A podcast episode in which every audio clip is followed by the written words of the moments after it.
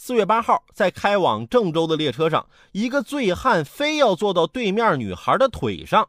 一位乘客看不下去了，上前劝阻，却遭到了酗酒男子的殴打，于是引发众怒。同车乘客纷纷站起来，按住醉酒男，高喊：“揍他！”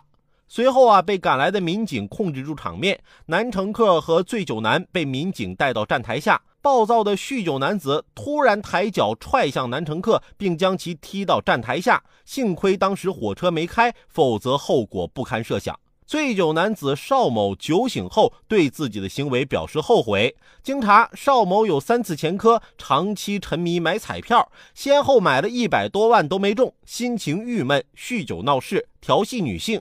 邵某呢，目前被警方拘留七天。酒真是个好东西哈。出了啥事儿都能归结到酒身上。酒醒之后说后悔了，只是世界上没有后悔药。不管你这话说的到底是真心还是假意，都不足以抹去你犯下的错。犯了错就得付出代价，得让你懂得心情郁闷也不能为所欲为。我有一朋友跟媳妇儿吵架了，约我一起喝点喝了两个多小时。我看这喝的也差不多了，我就劝他：“哎呀，别喝了。”回去跟嫂子好好聊聊，他还是一声不吭的在那喝酒。